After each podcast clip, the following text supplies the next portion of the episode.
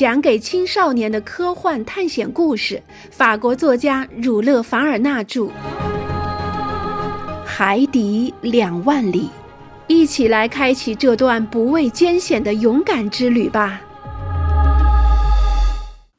随后，他像是要把一种不祥的念头驱逐出去似的，直接向我请教：“阿罗纳克斯先生，您知道海洋多深吗？”船长，我至少知道一些我所得到的主要探测数据。您可以给我举列一下，让我必要时加以检查吗？下面是我记忆中的一些数据。我回答：如果我没有记错的话，北大西洋的平均深度为两万七千英尺，地中海为八千英尺。在南大西洋南纬三十五度的地方进行了最引人注目的探测，结果是从四万英尺到四点九万英尺不等。总的来说，如果把海底铺平，它的平均深度大约是四英里。好，教授先生，尼莫船长答道：“我希望我可以给您一些确切的数字。”那就是我们目前所在的太平洋这一部分的平均深度仅仅为一点三万英尺。话一说完，尼莫船长就向隔板走去，从铁梯下去不见了。我跟着他下去，回到了客厅中。船上的螺旋推进器立即发动了起来，测速器显示的速度是每小时二十海里。好几天。好几周又过去了，在这段时间里，尼某船长极少来访，我也很难见上他一面。他的副手按时来做航线记录，把船经过的地方一一标记在航海图上，所以我可以准确地了解鹦鹉螺号航行的路线。公赛伊和尼德兰跟我一起谈了很长时间。公赛伊把我们在海底散步的时候所见的新奇事物告诉了他的朋友。加拿大人很后悔他没有跟我们一道去，但我希望以后还会有游历海底森林的机会。客厅的隔板几乎每天都要打开好几个小时，这样我们的眼睛便是百看不厌，将海底世界的秘密尽收眼底。鹦鹉螺号航行的大方向是东南方，它的吃水深度总是保持在三百到四百五十英尺之间。但有一天，我不知道究竟是为什么，它使用那两块纵斜基板，沿着纵斜线潜下去，达到了六千五百英尺，温度计正指着三十九点六五华氏度。好像在这样的深水下面，不管什么地带，温度几乎都是一样的。十一月二十六日凌晨三点，鹦鹉螺号在西经一百七十二度上越过了北回归线。二十七日，它与夏威夷群岛遥遥相望。著名的航海家库克，一七七九年二月十四日就是在这个地方遇难的。我们自出发以来到现在已经走了四千八百六十里了。这天早晨，我登上了平台，看见了下方两里处左右的夏威夷岛，它是形成这个群岛的第七个岛中最大的一个。我清楚地看到了它那已经开发了的地带边缘。与海岸线平行的各支山脉和岛上的火山群，高耸在它上面的那是茂纳罗亚火山，海拔高度为一点五万英尺。在这一带海域的海洋生物中间，渔网还打到了孔雀扇形珊瑚，那是外形美观的扁平水栖类动物，是太平洋这一部分海域的特产。鹦鹉螺号的行驶方向仍是向着东南方。十二月一日，它在西经一百四十二度上越过了赤道。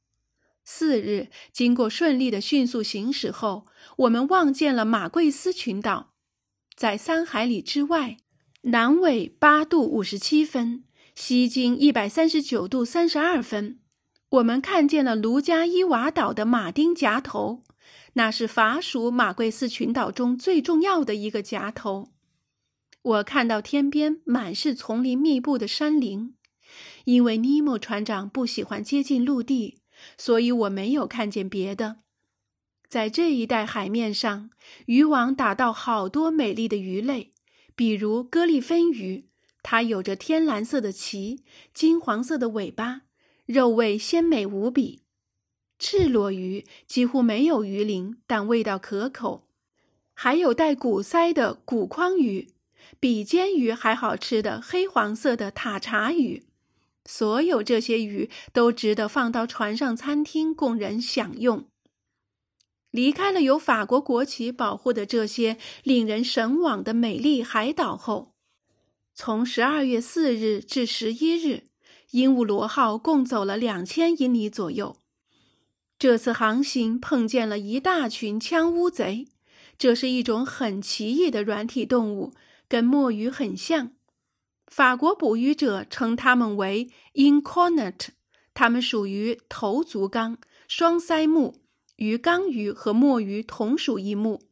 古代博物学家曾对它们做过专门的研究，给古雅典政治集会广场的演说家提供了诸多比喻。此外，据生活在加利安之前的希腊医生阿典尼所言。这些家伙在有钱的希腊公民的餐桌上，同样是一道美味佳肴。就是在十二月九日至十日夜间，鹦鹉螺号碰见了一大群喜欢夜出的软体动物，它们的数量多得以百万为单位计算。它们沿着鲱鱼和沙丁鱼所走的路线，从温带转移到了更暖的水域去。我们透过厚厚的透亮玻璃，看见它们正以极快的速度倒游着，借助它们自己的运动机车管转动，追赶鱼类和软体动物。吃小鱼会被大鱼吃掉。它们在以其无法形容的方式胡乱地拍打着天生的各自头上的十只脚爪，宛如一根根长长的蛇形吹气管状。鹦鹉螺号不管它走得有多么的快，但在这一大群动物中间也走了好几个钟头。渔网打到了无数的这种枪乌贼，其中我看到了奥宾尼曾经加以分类的九个太平洋品种。在这次航行中，我们看到了海洋把所有的各种奇妙景象不断的展现出来，它时时都在更换着布景和场面。真是让我们大饱眼福。我们不仅被吸引着要去观察造物主在海洋中的杰作，而且还要去揭开大海大洋之中那最惊人的奥秘。十二月十一日，我一整天都在客厅里看书。尼德兰和公赛伊通过打开的隔板注视着那明亮的海水。鹦鹉螺号停了下来。它的储水池装满了水，它正停在水深三千英尺的地方。这是海洋中很少有生物居住的区域，只有大鱼才会偶然在这里出现。我这时正在读让·马西写的一本很有趣的书《胃的仆人》，我正品味着书中奇妙的想法的时候，被公赛伊的说话声打断了。请先生来一下，行吗？他用奇怪的声音对我说：“怎么了，公赛伊先生？请来看吧。”我站起来，走到隔板玻璃前，手肘靠着玻璃看着。在电光的照耀中，我看见一团巨大的黑东西一动不动，悬在海水中间。我认真仔细的观察它，想要辨认这条巨大鲸类动物的性质，但一个念头却突然掠过我的脑际：一只船！我喊道：“是的。”加拿大人回答：“是一只撞在暗礁上沉了的船。”尼德兰没有弄错，我面前的是一只船，它那几条被撞断了的支索仍然挂在铁柱上面。船壳看上去还很好，船遇难最多不过几个小时。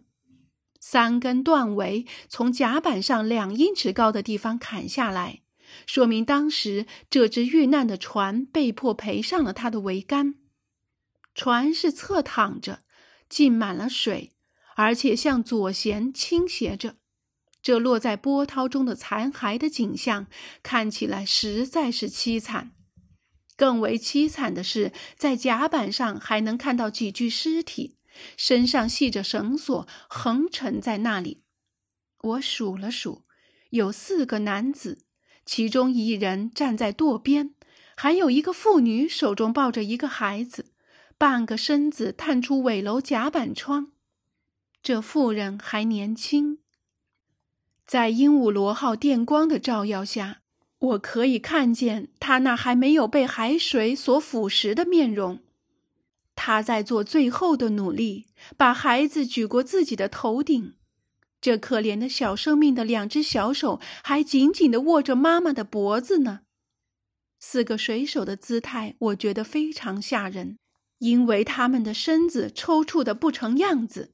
因此，能看出他们做了最后的一番努力，试图挣脱把他们缠在船上的绳索，然后才死去。唯有那个舵手显得比较镇定，容貌清晰、严肃，灰白的头发贴在前额，痉挛的手放在舵轮上，仿佛还在大洋深处驾驶着他那只遇难的三桅船。多么吓人的场面！我们不能作声，在这等活生生的海洋面前，可以说，在这最后一刻拍摄下来的沉船境况面前，我们的心都在剧烈的跳动。